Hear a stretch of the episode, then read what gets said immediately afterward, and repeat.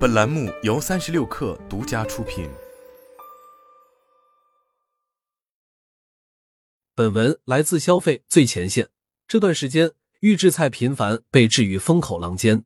先是有人发现自己售价不菲的婚宴被预制菜攻陷，后是核酸检测企业摇身一变，计划入局预制菜。最先按捺不住是担心预制菜进校园的一群家长，还有下回馆子却只能吃预制菜的食客。预制菜算是这几年发展最快的产业之一。截至目前，我国预制菜相关企业达六点四万余家，山东、河南等地相关企业数量位居前列。百分之四十六点八的预制菜相关企业成立于一至五年内。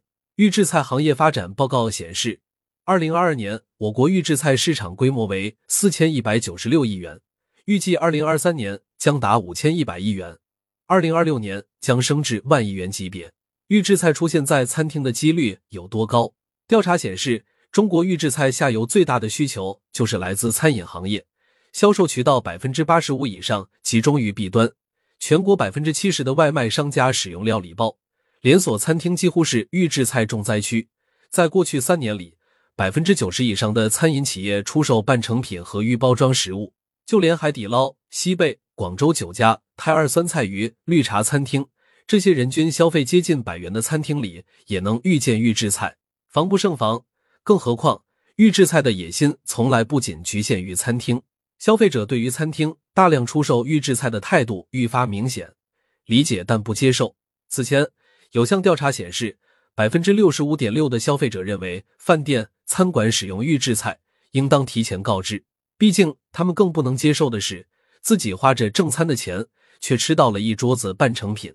同时，更有百分之五十三点二的消费者反对饭店餐馆使用预制菜，表示去餐馆就是想吃新鲜菜品。在饭店里，盛在精致碟子里的预制菜人人喊打，但在饭店之外，C 端的预制菜消费却在疯狂增长。年轻人不进厨房，似乎已经是当代生活共识。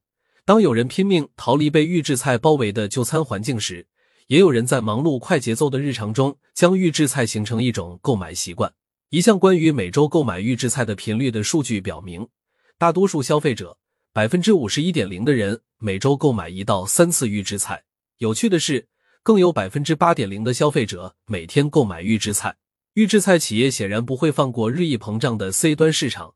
更值得一提的是，在各大预制菜企业发布的财务报表中，不难看出，相比于专攻 B 端市场、加工程度低的即烹型、即配型预制菜，专攻 C 端。加工程度深、方便消费者食用的即热型预制菜似乎利润更高。以鲜美来为例，根据这家头部预制菜企业的招股书，二零二二年在其主营业务的总营收上，即烹型、即配型预制菜的贡献率为百分之九十八点八七，即热型预制菜的营收占比仅为百分之一点一三。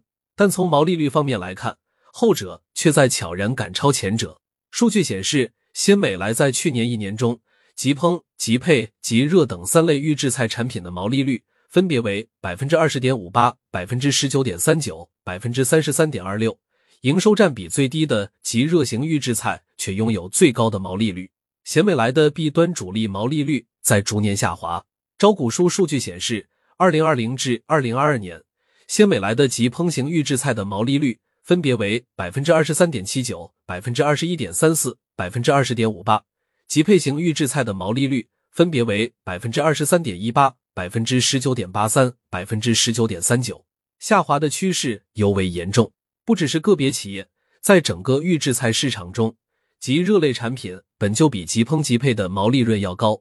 如果以生鲜产品为水位线，预制菜的整体毛利率至少比生鲜高出百分之十，即配商品的毛利率能超过百分之二十。即热即食类商品的毛利率甚至能达到百分之四十至百分之五十，连主攻海鲜预制菜的獐子岛都开始布局加热即食的产品矩阵。如今，各大电商平台上的预制菜销量都十分可观。以抖音为例，抖音预制菜销量在去年增长了七倍有余，规模在二十亿左右。在今年，市场同比还在翻倍增长，并且线下 C 端预制菜市场更能接受高端产品。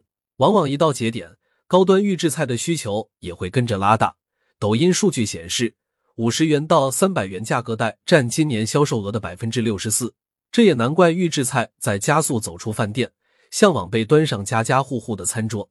反观抵制预制菜的理由几乎千篇一律，直指健康问题。预制菜想要走进日常消费生活中，食品安全问题首当其冲。调查显示，有接近百分之三十的顾客最关心预制菜的健康与安全，其中包括食材的新鲜程度、生产过程中的卫生环境。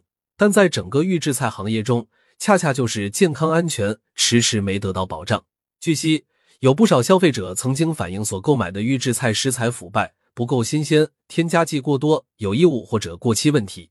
而在预制菜的生产过程也注定了这一点。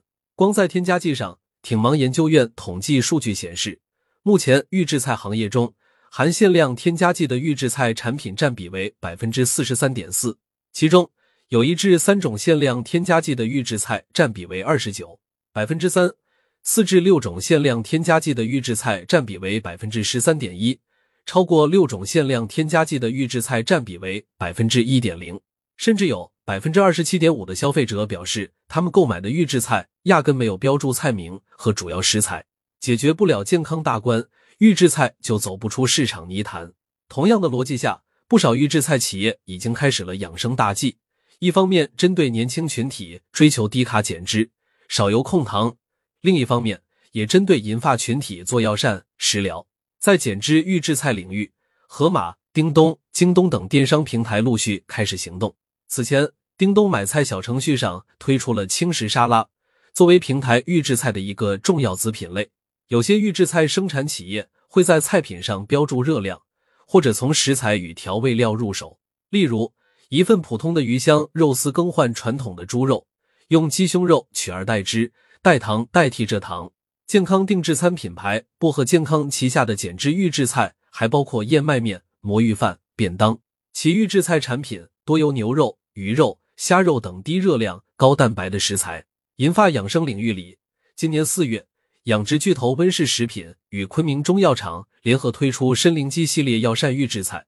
包括参苓白切鸡、参苓盐焗鸡和参苓鸡汤等产品。广州酒家推出人参老鸭汤、人参益智仁乌鸡汤等药膳预制菜。餐馆门外，其实便利店才是预制菜最安逸的栖身之地。早在二零二零年，全家的预制菜 SKU 数量就已经达到三十到五十个左右，包括泰式咖喱鸡、黑椒牛肉面、三虾拌面、西冷牛排。罗森微信小程序上预制产品也在三十个以上。除了头部日系便利店，本土的便利蜂每一家纷纷跟进。便利店卖预制菜似乎是天选之地。这几年，国内的便利店在逐渐餐饮化。相对于货架商品而言，餐食算是一家便利店毛利润最高的业务。im 商业智库的调查结果显示，目前有百分之八十七点五的中国本土便利店都在做鲜食，鲜食商品的毛利率在百分之三十五至百分之六十之间，远高于其他商品。甚至在七至十一等日系便利店的鲜食毛利占比可以达到百分之六十。对于消费者来讲，便利店与预制菜结合会带来双重的便捷性，价格区间上也符合当前预制菜购买群体的消费能力。根据统计，便利店出售的预制菜主打高性价比，全家净含量三百克的炒饭售价为十一点九元，净含量五百一十克的照烧鸡肉米汉堡价格为二十五点八元。净含量两百克的番茄肉酱意大利通心粉定价是十四点八元。首先，对于大部分预制菜企业来讲，便利店的门槛很难进。市面上的品牌便利店一般只合作头部品牌，一来能保证食品的质量，二来也让消费者有熟悉感。例如，全家的预制产品供应商就有三全、正大、老字号、上海城隍庙、广州酒家。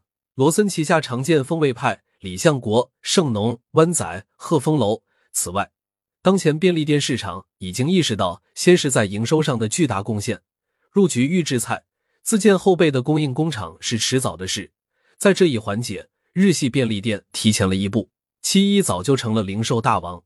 罗森旗下自有的香菇蔬菜包、鲜肉大包广受消费者好评。罗森入华后，在二零一七年就开始自建鲜食工厂。一度是华东地区品牌扩张的关键保障。根据不完全统计，截至目前，罗森在全国有超过四十五家鲜食工厂。